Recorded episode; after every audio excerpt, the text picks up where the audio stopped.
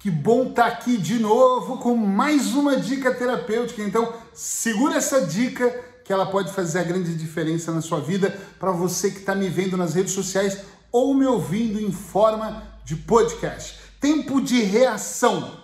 É isso que eu quero falar. Falar em tempo de reação é falar sobre ajustes minuciosos, ajustes no nosso processo de vida.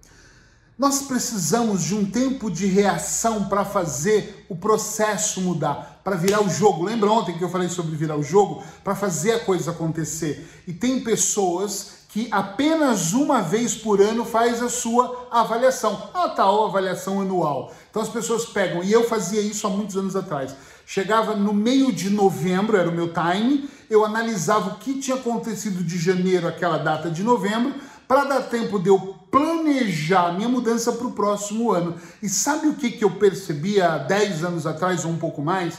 Que o meu tempo de resposta, de reação ao meu erro era muito pequeno.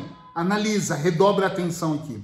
Se você não faz uma análise mais minuciosa para ter um tempo de reação mais rápido, você anualmente é que vai fazer as mudanças. Que loucura! Eu hoje faço duas coisas, aliás, três, mas duas que são extremamente importantes. A primeira é: todas as semanas, sem exceção, eu avalio a minha semana, pontos altos e pontos baixos.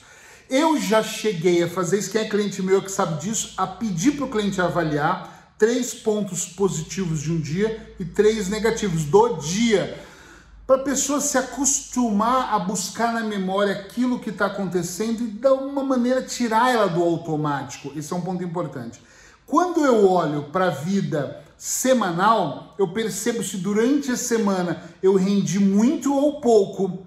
Não está muito organizado, mas eu vou virar minha câmera e vou mostrar uma coisa. Olha, eu tenho ali em cima um checklist, tá vendo?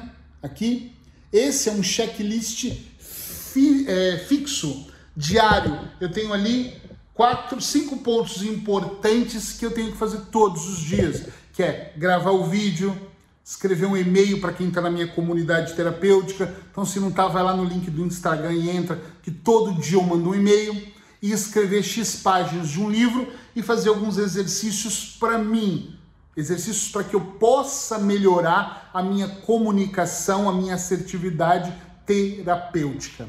Então, aquilo para mim é extremamente importante. Então, todas as semanas, quando eu olho para o outro checklist da semana, eu percebo se eu cumpri as prioridades. Nesse momento, por exemplo, eu estou no meio de uma gravação de um curso de auto-hipnose para ansiedade.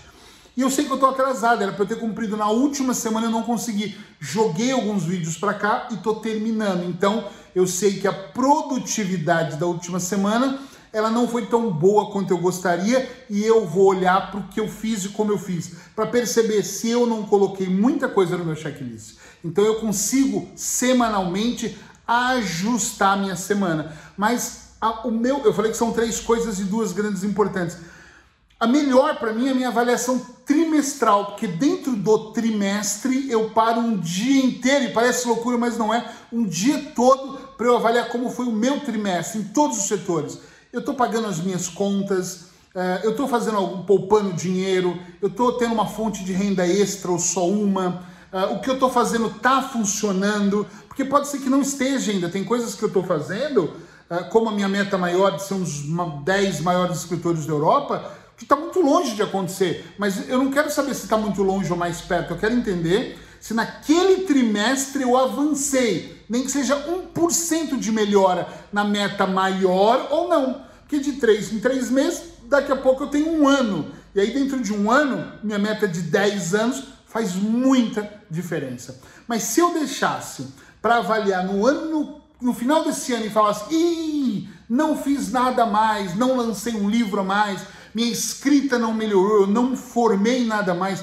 quem quer escrever tem que saber ler. Eu não estou lendo tanto que eu gostaria, eu não estou estudando tanto que eu gostaria. O meu mergulho não está sendo esse. Aí eu tenho um tempo de resposta muito curto. De novembro para dezembro eu vou mudar tudo para janeiro. Entende o que eu quero dizer? Sim ou não? Agora, se eu tenho uma análise semanal e trimestral, semanal e trimestral, acontece uma coisa brutal na minha vida, que é o meu ajuste é quase que imediato. Eu vou dar um exemplo sobre mim, você pensa sobre você. Eu estava com dificuldade de escrever o livro que eu estou terminando agora, porque eu estava marcando clientes e mentorados de manhã. E eu decidi, esquece, antes do almoço, não marco mais consultas, porque eu preciso da parte da manhã. Pum!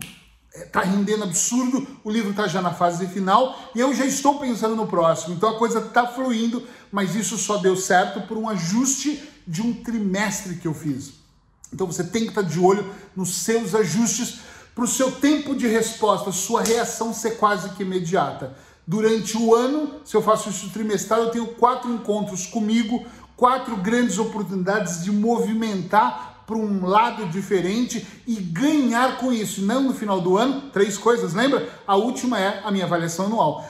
Mas a minha avaliação anual é mais rica, porque eu tenho várias semanais, várias quatro trimestrais e, long, e claro que eu não espero o trimestre. Se eu sinto que eu preciso de um ajuste, eu faço e anoto. Então esse conjunto de habilidades faz eu desenvolver uma resposta mais rápida e com isso eu acabo ganhando dentro daquilo que eu estou fazendo resultados melhores, ou como eu gosto de dizer, resultados extraordinários. E se você gosta dessa dica, me motiva aí, traz para mim para que eu grave a de amanhã. Escreve sim, gostei, foi útil. Eric é uma merda, não foi útil.